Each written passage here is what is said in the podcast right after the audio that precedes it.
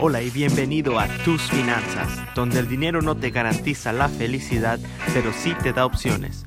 Yo soy César Granados y estoy aquí para desafiar tus creencias sobre el dinero y darte la información que no te enseñaron en tu casa ni en la escuela.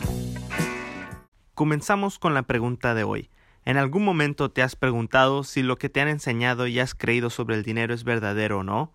Mi meta con este programa es crear una cultura donde podamos hablar abiertamente sobre el dinero y enfrentarnos a nuestra realidad financiera para mejorar nuestra calidad de vida. Lo que vamos a platicar a lo largo de este programa y su variedad de episodios por venir es mi opinión y la opinión de otras personas a las cuales he estudiado en cuanto a sus creencias del dinero y cómo lo manejan, ya que como te darás cuenta, la realidad que deseamos aceptar es la realidad en la que vivimos. Abre tu mente y tal vez alguna de estas formas de pensar cambie tu vida.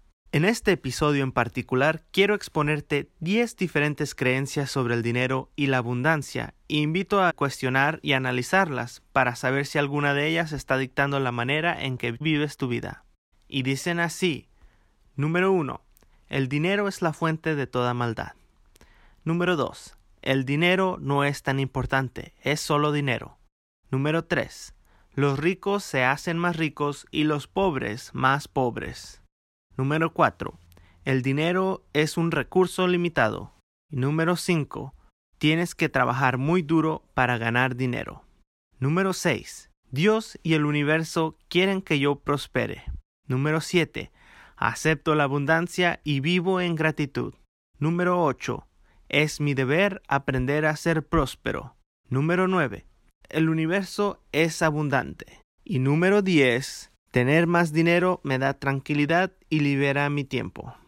Estas son pocas de las creencias sobre el dinero y la abundancia. Dime, ¿cuáles de ellas te enseñaron tus padres o maestros en la escuela?